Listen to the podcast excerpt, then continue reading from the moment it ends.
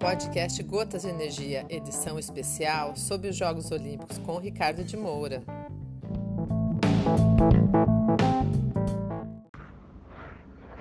Alô, amigos, bom dia, boa tarde, boa noite, saudações olímpicas. Aqui Ricardo de Moura, nosso encontro para conversarmos sobre Jogos Olímpicos.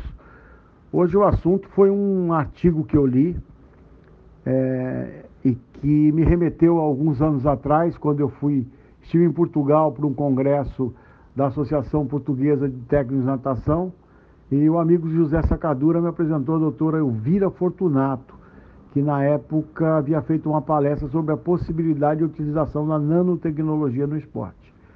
Foi quando ela me explicou que a nanotecnologia é, é, utiliza materiais da, do tamanho de um átomo, de uma molécula, só para se ter uma ideia, em um metro a um bilhão de nanômetros.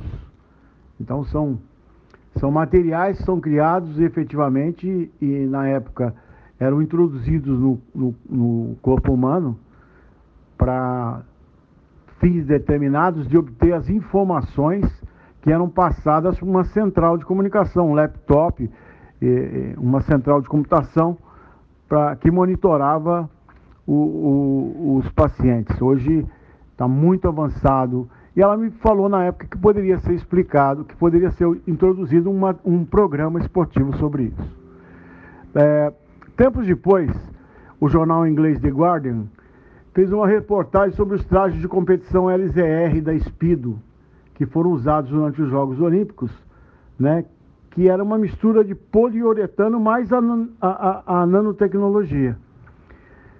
E foi, que depois foi banido né, pela Federação Internacional, porque eram um, um, os trajes auxiliavam na flutuação do nadador, reduzia o arrasto, né, e com isso dava mais vantagens, não era uh, só o aspecto do nadador em si, mas tinha uma vantagem extra, e isso foi, foi abolido.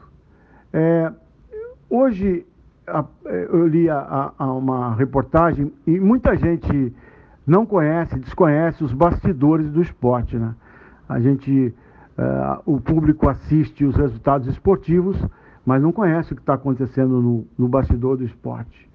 E essa, essa reportagem ela, ela indica, um, depois de um trabalho feito na China e na Coreia, né, que já se está utilizando a nanotecnologia através de um, de um adesivo à prova d'água, que é colocado no braço uh, do atleta, uh, que monitora para diversos esportes, né? Então, utilizado no ciclismo, mas na natação, efetivamente, já está se utilizando com, com dispositivos aplicados nas articulações e na corrente sanguínea, onde se pode mensurar a angulação do movimento do atleta e dados fisiológicos e biológicos sobre o atleta, né, no desempenho. Inclusive, análise do, da, do lactato, que é do consumo do atleta, do consumo de energia do atleta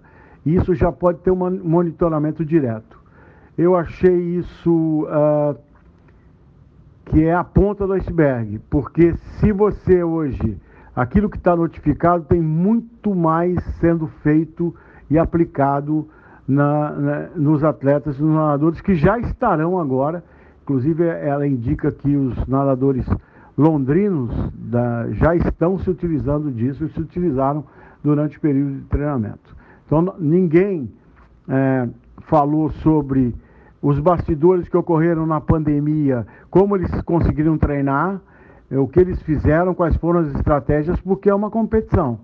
E cada um se, se manteve no silêncio. O que eu vejo hoje, que é um grande problema, é, é, e deve ser utilizado, já deve ser aplicado, a, a, os organismos internacionais já têm que, que fazer um estudo urgente né, para entendimento, interpretação e colocar regras sobre o uso da nanotecnologia no contexto do esporte, para não virar, virar a mesma coisa como um auxílio extraordinário né, e biônico, né, atletas biônicos, e aí as injustiças no, nos resultados.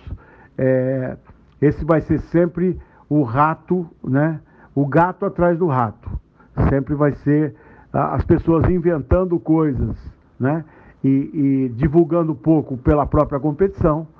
E, e isso é, é, vai ser sempre assim. Então, acho que a partir desse conhecimento que eu, que eu obtive hoje, estou compartilhando com vocês, que poderão ser utilizados, quer dizer, os resultados.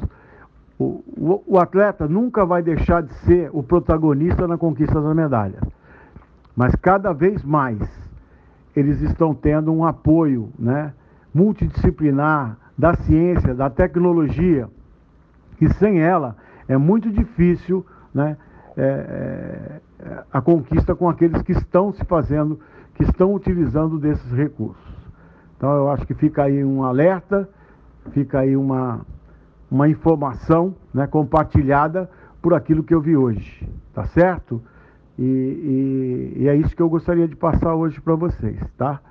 É preciso olho vivo né, dos órgãos internos, organismos internacionais, já sabendo que existe essa aplicação, para que haja uma normatização sobre isso. Meus amigos, ficamos por aqui. Fiquem bem, estejam bem Jogos Olímpicos chegando e nós estamos juntos, como sempre. Grande abraço.